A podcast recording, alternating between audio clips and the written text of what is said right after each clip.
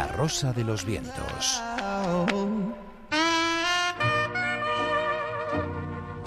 El callejón del escribano.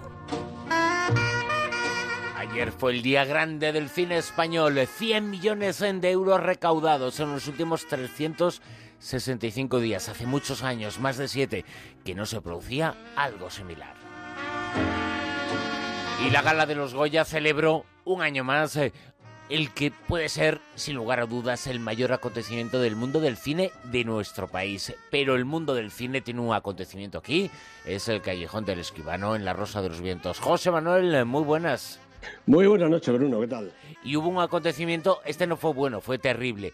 Ahora se hace Ah. una película sobre, sobre él, Europa fue protagonista, muy cerquita de aquí, muy cerquita de Madrid, había una tragedia enorme, ha dado título a una película, Hotel Europa. Hola. Bienvenido a Sarajevo. Encárgate de que les preparen unos bocadillos y les pongan unos zumos. No quiero que se desmayen delante de toda la comitiva europea. ¿Por eso has traído una pistola? ¿Para matar a alguien? Tal vez. Enzo, no quieren poner fin a la huelga. Cuando venga esa gente de la Unión Europea, nos plantaremos delante de ellos con las banderas. ¿Te vas a manifestar? ¿Crees que servirá de algo? Para mí es todo un honor pronunciar un discurso para Europa. Si sale de la Fue un habitación... acontecimiento terrible con muchos elementos eh, para comentar, muchos elementos para presentar esa huelga que se producía en ese hotel, ese Sí. hotel y esa película que hizo que la película ganara el Oso de Plata en el Festival de, de Berlín, el Gran Premio del Jurado, una película que nos eh, presenta algo que a muy poquitos eh, horas eh, de aquí, de Madrid, estaba ocurriendo, ¿no? Efectivamente, esta es la historia del Hotel Europa, la película de Dani Stanovic, interpretada por Jacques Weber, Snesana Vidovic y Yusim Barjovic. Más o menos, que me perdonen los bosnios y, habitantes de Sarajevo que sepan cómo se pronuncian estos nombres. Eh, Stanovic, sí, el director, hombre, es un hombre conocido, es bosnio, se consagró en el 2001 con En Tierra de Nadie, esa película protagonizada por dos hombres y una bomba, que ganó en San Sebastián, en Cannes, y se llevó el Globo de Oro y el Oscar.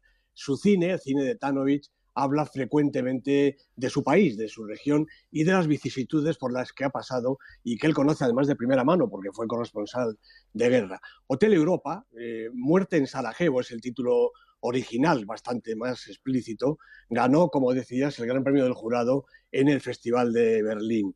La acción de la película se sitúa en 2014.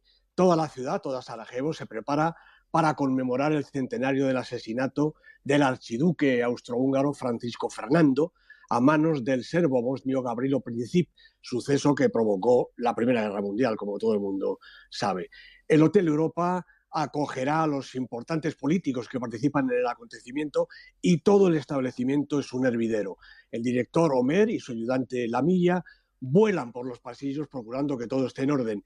Lo malo es que a las dificultades de atender a sus huéspedes se suma esa amenaza de una huelga de los empleados del hotel, más los graves problemas económicos por los que atraviesan y también la desproporcionada actuación de los matones que controlan el juego y la prostitución y que se encargan también de mantener el orden más o menos. Al mismo tiempo, la televisión ha instalado allí un set en el que se efectúan entrevistas a diferentes personas relacionadas con la conmemoración histórica, mientras el actor francés Jacques Weber, que se interpreta a sí mismo, prepara en su habitación el discurso que pronunciará ante las autoridades europeas.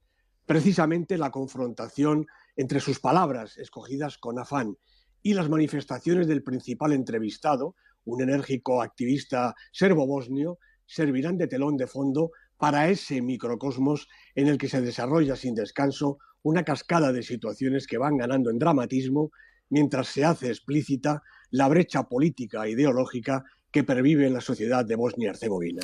Desde entonces, desde la guerra de la antigua Yugoslavia, pero ahí también en Sarajevo comenzó una guerra, una guerra fratricida terrible como fue la Primera Guerra Mundial. El escenario es precisamente eso, la celebración, el recordatorio, mejor dicho, Claro, claro. por parte de los eh, diplomáticos europeos de ese centenario del atentado con el que se dio origen a la Primera Guerra Mundial. Hay que hablar todavía mucho sobre eso. El cine cumple ese papel eh, notario de la historia, las investigaciones y en una hora dos horas, hora y media, exponer un acontecimiento que fue muy importante, ¿no?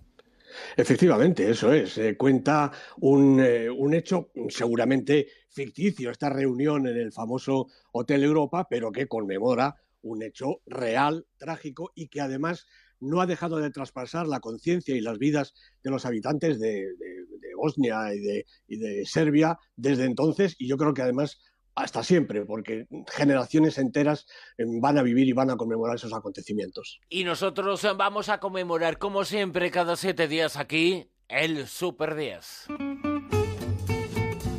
La lista está en internet, eh, todo el mundo puede acudir a ella, el super10.com. Aquí la recordamos con José Manuel Esquivano, que nos cuenta las películas que están en lo más alto. Puesto número 10. Bueno, en el 10 sigue esta película que no deja indiferente a nadie. La puedes amar o la puedes odiar. Tony Erdmann, la película de Marenade, con Peter Simonicek y Sandra Huller. Dos semanas en el Super 10. Puesto número 9. Pues ha caído desde el puesto 6 Silencio, la película de Martin Scorsese, cuatro semanas en la lista, parece que ya ha ido a verla todo el que tenía que ir. ¿Ocho? Una nueva película en la lista, Ballerina, estupenda película de animación de Eric Schumer y Eric Barin, primera semana en la lista, como digo, en este puesto 8. ¿En el 7? Más animación, esta es realmente extraordinaria. La Tortuga Roja de Michael Dudok David, tres semanas en la lista, ha subido un puestecito. ¿Seis? También sube en su sexta semana La doncella, una película formidable de Park Chan-wook, recomendable para todo amante del buen cine. ¿En el 5? Pues aquí tenemos la película de la semana, primera aparición de Múltiple, la película de M. Night Shyamalan con un descomunal James McAvoy haciendo no sé cuantísimos papeles. Anya Taylor-Joy, la chavalina que le acompaña, película típica de Night Shyamalan, película para todo el mundo. ¿En el 4? Otra película estupenda, está nominada para el Oscar, Comanchería, de David Mackenzie, con Chris Pine y un estupendo Jeff Bridges, seis semanas en la lista. ¿Tres? Loving, de Jeff Nichols, con Joel Edgerton, Ruth Nega, también nominada al Oscar, dos semanas, película fenomenal. ¿Dos? Pues Patterson, las películas que más me gustan de toda esta lista, la película de Jim Jarmus con Adam Driver, Gossifet Farani, ocho semanas en la lista. Ayer eh, fue el día grande del cine español, los premios eh, Goya dentro de muy poquitas eh, jornadas, los Oscar y en los Oscar parece que va a ser muy importante la película que está José Manuel en el puesto número uno. Sin ninguna duda, la supernominada La ciudad de las estrellas, La La Land, película de Damien Chazelle con Emma Stone, Ryan Gosling, una pareja encantadora. Tres semanas en el Super 10, las tres en lo más alto. Ya saben, ahí ofrece José Manuel Escribano esa lista en la que se combinan todos los factores en juegos, el super10.com.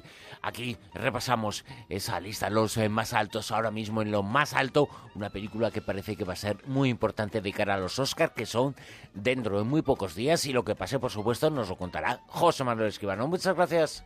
A ti, Bruno, un abrazo. En Onda Cero, La Rosa de los Vientos.